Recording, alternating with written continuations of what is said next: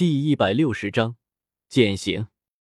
萧天这话一出，妖夜不用想也知道是什么意思，怕是这是最后的践行了，以后怕是再难相见了。好啊，虽然内心满是痛苦，但妖夜还是笑着点了点头，答应了下来。他留不住对方的心，至少能够好好陪对方一天，哪怕是以朋友的方式。就去皇宫里面吧，这可是我最后的请求，你可不能够拒绝我。妖夜毅然开口道，脸上满是坚定的笑容。说完，直接离开了，没有丝毫停留的意思。眼泪总是要给自己暗中擦拭的。你这样，是不是对他不太公平？注意到妖夜离开时泪眼婆娑的样子，小医仙顿时站了起来，有些同情的开口道：“这时候无情一些，才能够不耽误他的一生。”闻言，萧天摇了摇头，颇有深意的开口道。说完，似乎意识到了什么，萧天扭头看向小医仙，语气有些古怪的开口：“听你的意思，似乎很希望我和他在一起啊。”哪有？你可别想多了。看到萧天似是而非的笑容，小医仙哪里还不知道是什么意思，红着脸摇了摇头，回到了青林身旁。我还以为你见一个美女就喜欢一个，现在看来是我想多了。美杜莎来到了萧天的肩头，语气带着一些稀奇，也有一些满意，缓缓开口道：“萧天，我在你眼里……”就是那么肤浅的人吗？没有，你可没有想多。我不过是欲擒故纵而已，这样他才逃不过我的手掌心。萧天板着一张脸，煞有介事的开口道：“呵呵。”闻言，美杜莎瞳孔一缩，知道萧天是在故意气他，脸色顿时恢复了平静，冷笑了两声，并没有继续多言。你不是应该生气才对的吗？看到美杜莎没有了反应，萧天一愣，很是奇怪的开口道：“他可是知道美杜莎的醋劲可是比谁都要大，现在居然没有动作，这倒是有些奇怪了。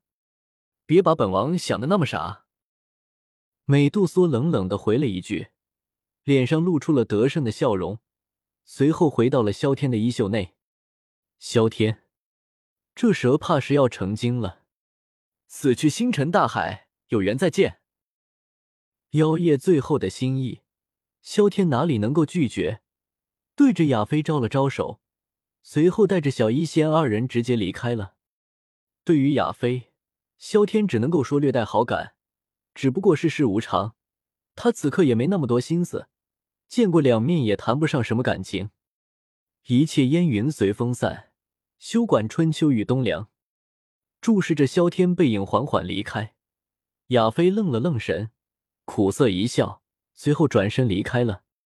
加玛帝国皇宫，妖夜宫殿内此刻早就已经忙碌了起来，仿佛是准备盛大的典礼一般。嘉刑天和皇帝都没有过问这些，一切都让妖夜自己看着来。花心大萝卜，渣男！萧天带着小医仙二人来到妖夜的宫殿。忽然间，一个清脆的声音在背后响起。萧天扭头看去，只见一个身穿工装白裙的女孩气愤的瞪着自己：“你个小丫头片子懂什么？”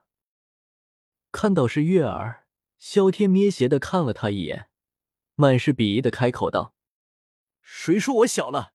你和我姐的事情我可都知道，送上门的媳妇都不要，我鄙视你！”月儿嘟囔着小嘴。不忿的吼道：“萧天，你这思想有点怪啊！给你一个棒棒糖，自己一边玩去。”萧天从储物戒指里面拿出了限量版的七彩棒棒糖，对着月儿扔了过去，戏谑的开口道：“别以为用棒棒糖我就不会和你计较，你要是敢伤害我姐，我饶不了你！”连忙接住了棒棒糖，想到自己刚才的丑样。月儿连忙将棒棒糖收了起来，故作严肃的开口道：“说着，似乎生怕萧天笑话自己。”月儿冷哼一声，十分傲娇的离开了。她是月儿，妖夜的妹妹，性格倒是古灵精怪的。看到小医仙和青灵不解的样子，萧天不由得开口解释道：“嗯。”小医仙点了点头。一旁的青灵看到月儿离开的样子，不禁有些好奇的开口道：“老师，什么叫送上门的媳妇？到底是怎么回事啊？”青灵这话一出，小医仙的注意力也被吸引住了，眼睛直愣愣的看着萧天。很是好奇，妖夜和萧天之间到底发生了什么事？没什么，你还小，别问这些了。听到青灵这个问题，小天差点一口老血吐了出来。这个问题也是可以问的吗？这是纯心坑老师啊！要是自己真的说了，萧天敢相信，美杜莎一定会找自己开一场家庭研讨会。至于小医仙和云云，原地爆炸是不可能的。自己头疼倒是可能的，老师，我爷爷不小了，刚刚那个月儿都没我大。听到又是这个借口，青灵板着一张脸，有些郁闷的开口道：“萧天，这徒弟飘了，没法带了。”老实说你年纪小，就是年纪小，那么多话干什么？瞪了青灵一眼，萧天没好气的开口道：“我。”青灵满是无奈可怜，弱弱的点了点头，像是一个受了气的孩子一般。我们走吧，别让妖夜等久了。看到青灵这样，小医仙笑着揉了揉他的脑袋，随后对着萧天开口道：“好。”闻言，萧天点了点头，领着二女继续向着妖夜的宫殿而去。这么丰盛，来到妖夜宫殿。看到宫殿内长长的桌子上摆满了食物和美酒，萧天眼神一凝，很是惊愕。这么多食物，这是要开 party 的节奏吗？可现场只有他们几个人而已啊！快坐吧，我姐一会儿就回来。